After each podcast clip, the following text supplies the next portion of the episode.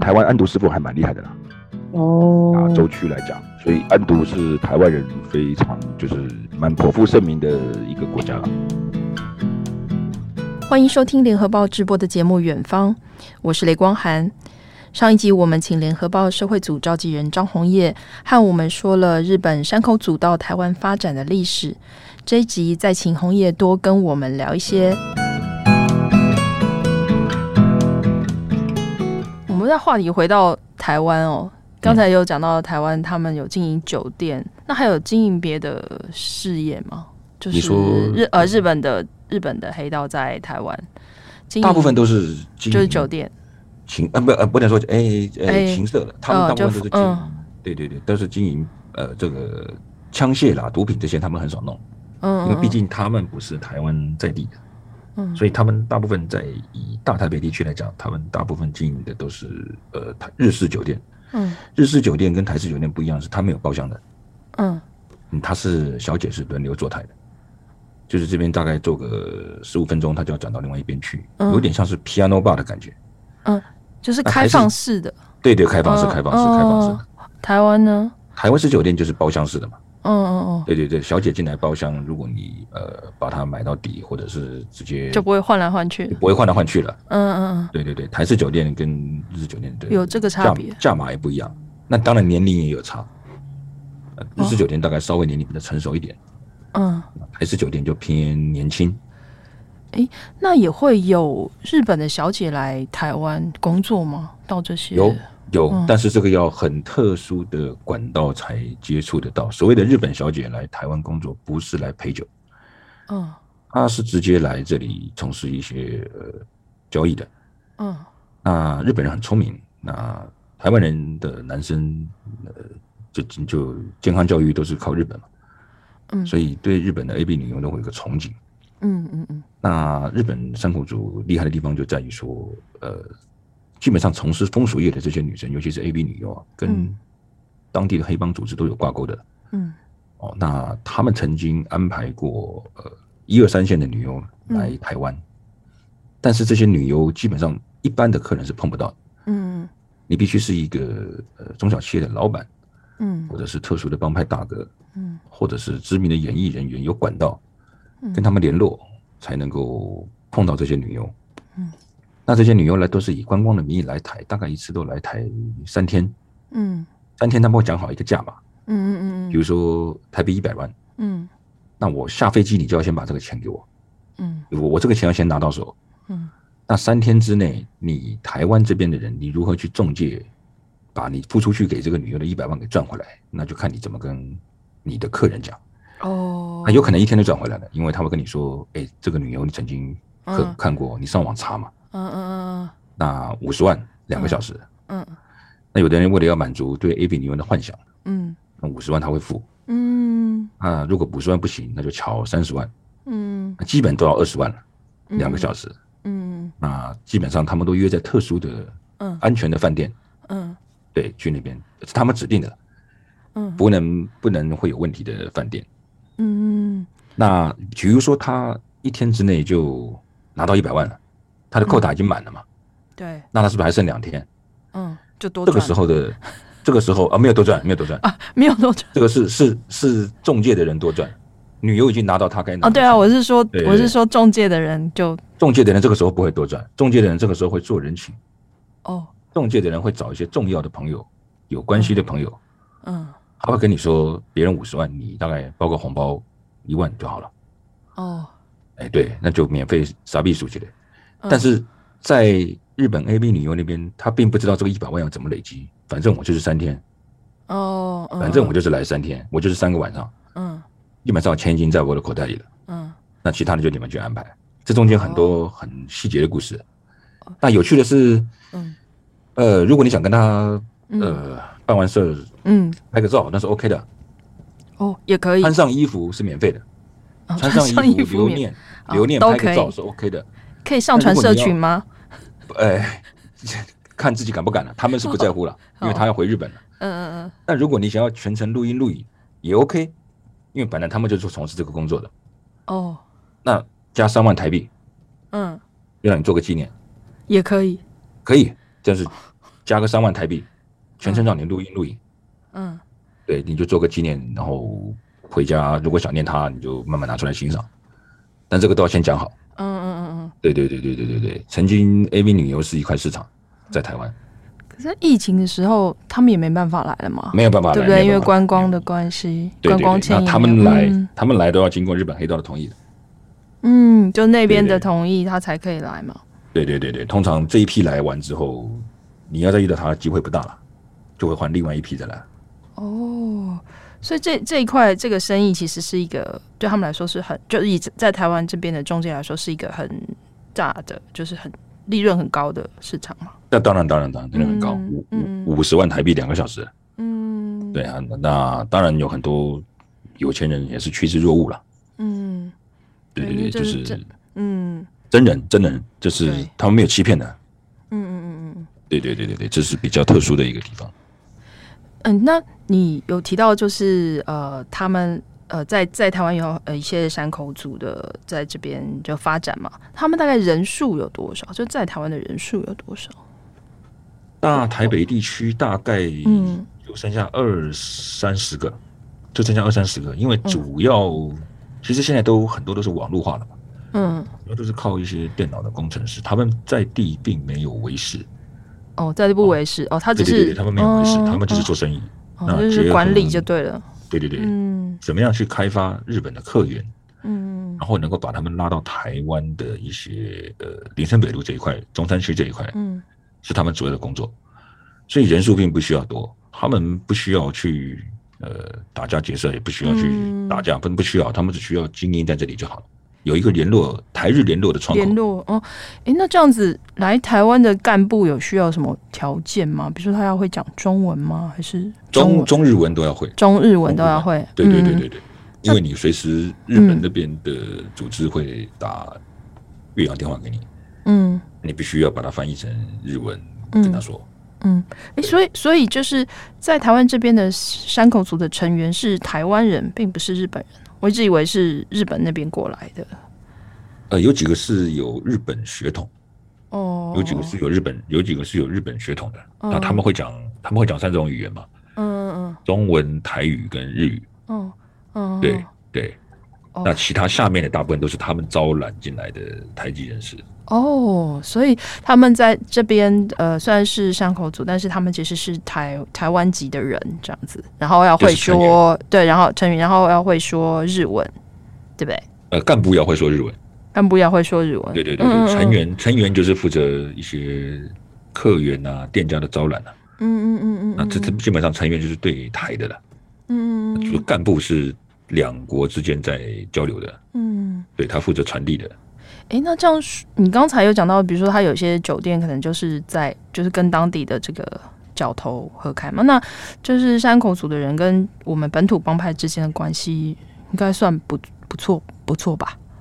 这关系是怎么样？呃，这个利利利益的事情，有时候好，有时候不好了。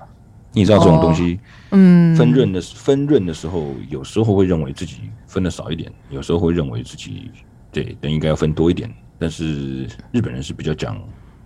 讲规矩跟道理的啦。嗯那有时候会因为一些呃金钱分配上的问题，会有一些美角嗯啊，有些就不往来了。嗯，对对对，对对，所以基本上你说有好，当然是一定会有，可是遇到钱的事儿就很难说了。嗯，对。那如果真的有呃有一些可能呃竞，就像你刚刚问为了金钱的事情，可能互相之间不看顺看不顺眼这些，那他们要怎么办？他们在这边也没有也没有什么势力可以帮他们这出这几气。年，这这这几年到照理来讲，倒是没有什么冲突了，嗯倒是没有什么，毕竟他们人少嘛，哦，他们真不是他们的地盘，那有些事情他们就就算了，嗯嗯嗯对他们还是想以和为贵。嗯，就低调一点对。对对，倒没有倒没有什么跟台湾的帮派有什么冲突，因为人人也没那么多。嗯嗯嗯。对对对，那这样台湾的警察有有什么动作吗？因为毕竟哦，就是我刚刚讲的，就讲的？把那个之前开的案那内个所无聊嗯案来说，他总共有三家嘛。嗯那警方是搜证了很久之后就，后来就把它呃把它消灭了。所以他现要在用什么名义？妨碍风化，哦，放哦，妨碍风化，妨碍风化里面有一个嗯重是介可或以的容留女子卖淫嘛，哦，那他们就是有掌握到说他有介绍日本客人去寻访问流的嗯一个市政，嗯，所以他们就用妨碍风化的名义哦去把他们法办。然后就像你刚才说的，就是台湾的这个跟日本比较密切嘛，其实台湾有很多黑道在黑帮人士在在日本发展。那比如说，那我我很很想了解，比如说有什么可以帮我们举一些例子，比如说什么代表性的人物吗？呃，代表性的人物最主要就是过去两位嘛，啊、一位是杨双武，嗯，啊，一位是冷面杀手刘汉荣，是竹联帮的。嗯那杨双武早年因为在呃台湾犯案啊，他就到了日本，在新宿。嗯那他住在的是日本的地区是大久保。嗯那当时他在大久保也是搞赌场，嗯那跟当时另外一个四海帮的老大刘伟明有结怨。嗯，那刘伟明当时是从香港到日本，那身上带了五百万港币，那他们也也要在大久保那边搞个麻将场。嗯啊，跟他合伙的是绰号华山一郎的一个男子。嗯啊华山一郎是台籍分子，呃，叫做林崇南。嗯他当年也是因为在台湾犯罪跑路到日本，嗯嗯所以他们两个合作在日本搞麻将场。因为梁双武在当地经营的比较久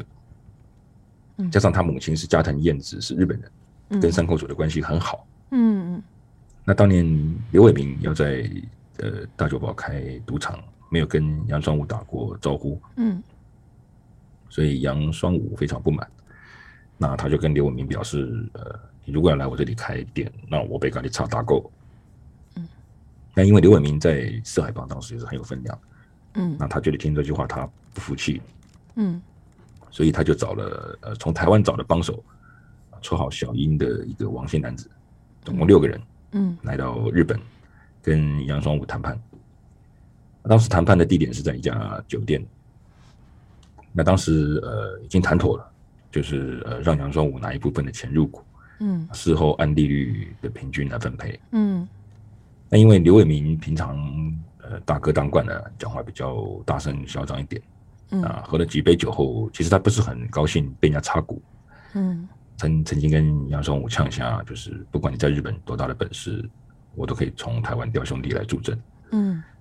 那本来已经讲好的局面，瞬时就改变了。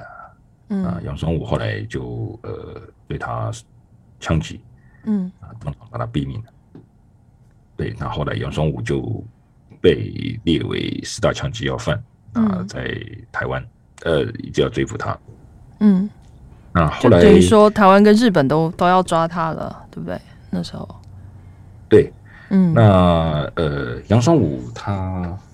不但是台湾的老大，那他在日本的山口组也对他敬畏三分。嗯当时跟他一起对抗四海帮刘伟明的，就是山口组旗下当时有一个岛田组。那这个岛田组的组长叫做岛田俊正，嗯，那两个人的关系相当密切，甚至以呃兄弟相称。那他们当时呃一起的对抗呃这个四海帮，那在当时那个年代，在台日两国的媒体之间是、呃、非常的有名的。嗯那后来杨双武就是被顺利的遣送回台，那他也针对媒体说，黑社会的势力会自然的消长，啊，有些人会被铲掉，啊，有些人就会起来，嗯那完全是物竞天择，适者生存。嗯那另外一个知名的人物就是呃已故的竹联帮大佬人面杀手刘焕荣。嗯啊，刘焕荣他早年也从台中出生，曾经是他们精神领袖陈其礼的保镖。嗯因为作风很近啊，常常嗯帮主联帮处理一些很复杂的一些纠纷。嗯那他因为在台湾涉及太多刑案，特别是当年有一件华南银行的抢案，嗯那他就偷渡到了日本。嗯在日本地区，因为杨双武的牵线啊，那也跟新宿的帮派山口组扯上关系。嗯那他当时一度也想在新宿这主联帮在那边成立分堂，嗯那后来因为他在菲律宾的期间呢、啊，涉及了一起呃灭门的血案，嗯所以当时呃台日双方对他都很想把他抓拿归案。嗯那后来在他在日本警视厅的协助之下，啊、刘焕荣被在大久保嗯被日本警方逮捕。那当时他是家里搜出了价值两亿的安毒啊，嗯安非他命，嗯，所以他当时是被日本遣送回台。那中间，因为当时台日没有条约，照理说刘焕荣应该是在那边服刑。对，不过因为他在台湾实在牵涉太多命案了，台湾的警方很希望能够把他引渡回来。嗯那当时日本并不是很同意啊。嗯那透过当时的那个时任的外交官马树里嗯居间的斡旋嗯，才成功的把刘焕荣从日本送回台湾。嗯当时的呃事情大除暴组组长负责征询刘焕荣的，就是现任的新北市长侯友谊。哦，对，嗯那当初为了要遣返刘焕荣，嗯呃，听说台日之间为了给日本一点面子，嗯还答应了某些呃国际上的贸易的协定，嗯是因为这样子才让刘焕荣从日本回来。哦，所以呃，台湾过去比较有名的就是杨这两松个跟刘焕荣这两位。嗯山口组跟台湾黑帮比较有连结的，应该是安非他命。嗯安非他命在日本相当的昂贵，嗯那对日本人来说，它有一个舒压的作用。嗯那他们不接受海洛因，也不接受 K，原因是因为海洛因会成瘾，加上它成品相当的贵。嗯那 K 他命其实就是塑胶啊，嗯，那个日本人觉得那个是比较低阶的毒品。嗯所以日本的黑帮跟一些压力比较大的上班族对安非他命的需求其实是蛮高的。嗯对，那曾经呃有一年哦，嗯那在二零一七年有人夹带就台湾人呐、嗯把三公斤三点五公斤的安毒哦塞在屁股里，用嗯空中飞人的方式，三点五嗯公斤而已哦，夹带到日本被抓到。嗯，那三点五公斤，光涵，你知道它这个价格是多少吗？安非他命。真没概念。三公跌三点五公斤，在当时的实价，因为这个跟股价一样，股价也是哦哦，这实股价啊品，是有波动的。当时对三点五公斤的安倍他命在日本可以卖到八千七百五十万台币，比黄金还贵，八千七百五十万。台币台币。对对对对台对，币嗯是因为在日日本他们这个叫做兴奋剂管制法，这个毒品是重型化立法，这个抓到的是非常重的，嗯他们的风险高，但是相当的利润也相当的高。嗯那在日本，安非他命叫做觉醒剂，嗯对对，这个他们认为这个只会呃精神上成瘾，身体嗯不会成瘾，嗯嗯嗯所以想戒是可以戒的，舒压的时候可以嗯，来打。嗯。那举一个比较大的例子，就是在一九九四年啊，那嗯调查局跟日本的警视厅有联手侦破一个大型的安毒走私集团，这里面还牵大陆的黑帮，嗯但是当时涉案的不是山口组，是日本九州会的一个黑帮，叫做泰州会。嗯泰州会旗下的泰源组跟台湾的黑帮，当嗯时走私大概重达有一百五十公斤的安非他命。嗯那他们是用快艇接驳的方式啊啊嗯到日本，那结果被日本呃警视厅逮捕。嗯那当时呃涉案的黑帮分子，日本那边是呃酒井喜酒井喜久男，嗯对对对，他们总共有五个人。嗯那后来他们是用呃基隆的海星海星五号嗯啊，从八斗子那边出船，那结果在呃日本那边被逮捕。当时这个数量是非常的庞大，一百五十一公斤的安毒，嗯，也就是说，台湾跟日本之间安毒他们是有管道的。等于说台台湾的呃，就是黑，就是台湾这边黑道的生意哦，就是跟日本这边有一些连接就对了。他们也许不在那边呃生生存，但是他们有一些就是生意上的往来就对了。对，因为台湾安毒师傅还蛮厉害的啦，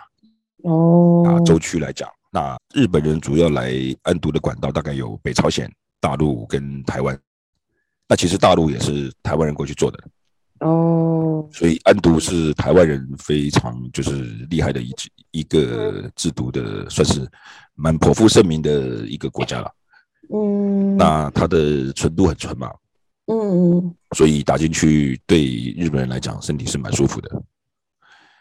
那这个暴力因为相差了二三十倍，对，因为所以蛮多人愿意铤而走险的。呃，那在台湾的，就是黑道和这个中国帮派的关系是怎么样？你有了解吗？这个这个就是我刚刚讲的，就是嗯讲到李小牧嘛，嗯李小牧他就是在歌舞伎町，他串联各个来自不同国家的势力，嗯然后把它凝聚在一起，然后以他为主，加入日本的帮派。嗯，那简单的讲，呃，黑道毕竟难免要去厮杀。嗯，那台湾人在那边生存，基本上，呃，你要么做赌场，要么干杀手。杀手对日本人来讲很好用，第一个他是境外的，身份不好掌握；嗯第二个，他如果是呃日本帮内的组织互相厮杀，那如果是外国人来杀你，你很难，对方很难去合理的指证是我。嗯那当时这个杀手的行规就被中国人给破坏了。嗯那砍一只手很简单，就是二十万日币；嗯砍一只脚就是三十万；嗯那买一条人命就是呃一百万。我讲的都是日币。嗯所以当时那一票中国人就在新宿事件里面演的那一票，以成龙为主的那一票人，嗯嗯哦，他们就是以很低价的竞争去帮日本的帮派去呃杀掉一些他们竞争的要角，嗯哦，所以造成中国人在那边有一股很大的势力崛起。嗯那当然，呃，被杀的对象也包含台湾的分子，嗯因为日本跟台湾的帮派走得比较近，也牵扯哦到一些利益。嗯对，后来整个中国人在台湾在新宿 做大，整个中国人在新宿做大，嗯那也就后来就衍生了呃日本警视厅的注意，嗯所以就刚刚您刚刚有提到，主持人刚刚有提到的，就修订了一个暴力团的哦呃新的法案，就是专门针对这一些境外的来的中国分子，嗯。对对，就是，也就是说，呃，我们刚才，呃，我们前面一集在讨讨论这个这个啊，他的这个暴力团队策法啊什么的，其实有某一种程度，并不是只有打击这个日本他们自己当地的帮派，还有就是外国人对他们来说也是一个非常头痛的，算是一个头痛的角色。他们当因为地，嗯他们整个都是那个那一段时间就是在街上厮杀了，已经影响到百姓的生活了。刚刚有讲过，帮派不能够去骚扰到百姓，嗯嗯那个时候的呃那个嗯对那段厮杀已经影响到百姓的生活了。嗯早嗯，就年是像的我们看那个电影里面的《新宿事件》电影里面的，对对这对种对感对觉，但现在不就行，是现在现在不行了。嗯，现在不可能有那种画面出现。早年嗯的帮派在新歌舞伎町，他们晚上是会出来巡逻的，嗯，他们晚上会出来巡逻的，大概都二三十个甚至四五十个一群嗯哦，就在街上巡逻。对，那常常就会在街上发生斗殴。那曾经很多电视台各国的嗯对日本帮派很有兴趣，嗯然后要去歌舞伎町拍他们巡逻的画面，只是拍啊。嗯，他们只要发现你拍啊，他们马上就会嗯通知内部的人赶过来，啊，他就会问你你在做什么。嗯那你要么留下你的录影机，嗯要么你就要给我保护费哦才可以拍，他们不是不可以拍的。哦对他们对这一块的新闻自由是 地下化的蛮严重的。嗯，他会跟你说保护费，他不像我们嗯台湾，就是你拿着相机在路边就可以拍，呃，中山区啊，在路边就可以拍铜陵后面那些那那那些街街道，嗯，你只要在那边拍，被他们发现，他就马上就有兄弟车子就过来，很快，哦他现场就跟你问你在干嘛，你跟他说嗯我是记者，那个他不理你的，他跟你说这里是我的地盘，你不可以乱拍哎，你要拍可以说，嗯你要交保护费，所以我看到有一些就是。还是日本媒体还是有一些就是黑道的他们在活动的，就是你说在路上活动这些，就应该就是偷拍的吧，或者说是应有该是经过他们允许的有。经过他们允许，有交应保护该是费的，我猜应该是有经过他们允许的，所以他们才可以让这些画面流出去。对对。嗯那李小牧曾经就帮中国的媒体解过围，嗯，李小牧就是呃新宿这个无料案案内所的这个这个一个中国本来是中国籍的啊歌一个舞伎町案内呃人歌舞伎町的案内人这样。对对对嗯对对，，简单的讲就是歌舞伎町最有名的皮条客，嗯嗯但是他已经晋升为新宿地区的议员候选人，嗯他转向想转从政，嗯，但是一直没有成功。不过嗯他的精神是蛮敬佩的啦。他嗯竞选的时候每天都在街头演讲，嗯他的政策就是如何把嗯呃日本人跟中国人作为一个友谊的桥梁啊，这是他的竞选政策。嗯，对可能有点困难，对，有点困难。所以，但是他第二次的票嗯不差，第二次的嗯票有嗯一千多票，嗯距离当选门槛差那么一点点。嗯还有不少日本人是蛮喜欢他的。嗯，对，所以呃，你刚刚讲说李小牧曾经有要介绍中国媒体，哦，我讲的意思是说，嗯中国媒体嗯有一次去拍日本歌舞伎町，嗯就是日本黑帮在路上嗯，呃巡逻被逮到，的画面，马上就被逮到了，马上就被逮到了。嗯，那当时他们就是找了李小牧当向导，由李小牧嗯帮他们介绍每一区每一栋是哪些特色，然后哪些帮派在维持。当时嗯日本黑帮很快一台车子飞速飞速就过去阻止他们拍摄。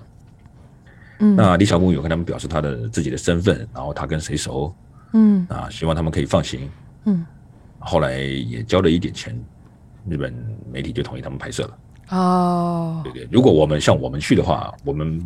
现在当然不可能，现在是不准在街上游行。嗯嗯现在只要三个人站在路上，三个人站在路上，马上就被赶走，嗯是不可以的。嗯但如果早年我们两个去拍，马上就会相机跟摄影机就被他们拿走了。嗯哦。对，这是风俗地带还有风俗地带的一些地下秩序。嗯，我知道红叶他你的新闻就是你写了为我们写了非常多的这个黑帮揭秘啊，就台湾的黑道。那现在你有可能有认识一些就是和这个山口组相关的人朋友啊，那你我想了解就是采访这种黑帮的新闻，就是有什么诀窍吗？或者是有什么要注意的地方吗？呃，诀窍嘛，基本上哦，哎，有一个小小的秘诀，就是所谓的黑道，当然就是他不是台面上的人嘛，那基本上他不太希望你去写他，因为他会被注意到。嗯那黑道大哥之所以会被承认，只有两个单位认证嘛，一个是警察，再来就是媒体，嗯不然谁说你是大哥？你说你自己是大哥，人家不会相信你。警察说你是，你就是啊；嗯媒体说你是，你也可能是。嗯所以基本上他们被写的时候呢，是呃又气又高兴。啊气的是，如果你写到他贩毒哦，你写到他涉及枪械走私哦，那你知道刑事局或者是警方的单位就会根据媒体的报道，嗯，就盯上把你你，简报说盯盯上你。嗯嗯那他可能真的没有，或者是他小弟干的，嗯那他会因为你一篇报道被盯上，那他的生意会损失很大。嗯嗯，对对对，那他会对你很仇恨的。对，对对对，那呃，早年我们有记者，就是因为有些枪击案，就直接写的太明显是中部的某位大哥、嗯，嗯，啊，那从报社离开之后就被棒球棒打了了解，啊，台中也有，嗯。所以基本上写他们基本上不太能够写到他们真正台面下的一些事情，因为你嗯会得罪他们，那他们也会跟你保持距离。也就是第说，三个，就算你也害你也你也你也害到他了，因等于为说就算基你本上知道，你也不要写出来那么明确，就是不要点到真不正要点到的名字，嗯，对对对对对，那嗯如果说警方对他们做了什么动作，那你写他们是比较没有意见的，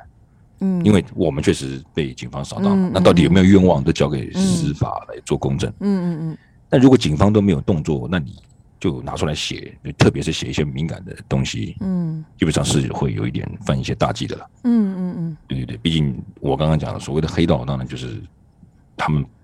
台面上的事情比较不能够浮上来。嗯对，那你把它点破了，这个比较不好。嗯对，诶、所以这可以部分你想要知道，我可以跟你聊 天。这部分我我很没蛮有难在，所广播以跟你。所以所以可以写的是，比如说像比如说一些他们一些幕呃，可能帮派之间的有一些斗争啊，这些就比较没有，或者什么排场啦、或什么这些都没有关系，就没有关系嘛，对吧？这些都是 OK 的，这些都是 OK 的。那只是嗯说你怎么从这个里面找出跟人家比较不一样的角度，可能就嗯需要一些特别的人脉，或者是去去去经营的。不然，嗯，一个工具每一家媒体都可以拍嘛。对，对，那基本上就是大家各取的角度不同。嗯啊，里面到底是有什么呃美角，或者是有一些什么，嗯，光是上香公祭的顺序就是美角了。哦，对对对，光是上香公祭的顺序就是美角了。那公家机关黑道人物如果分量够，公家机关一定会到了，比如说立委啦、议员呐、嗯嗯，哦，这些人一定会到，那他们一定是优先的。嗯嗯嗯但是黑道之间彼此谁先谁后，嗯这个就有很多美角了。嗯，所以后来干脆呃，商家都不主动排顺序，你们自己来报道，嗯谁先到谁就登记第一个。那大家都想排第一个，嗯，那怎么办？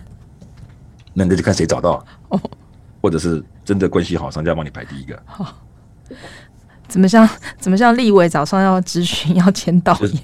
看谁先来签到，谁就第一个咨询。地位比较崇高嘛，第二嗯个不用等，不用等那么久嘛。哦，对对对对对对对，所以光是这些就是告别式啊、上香、公祭这些，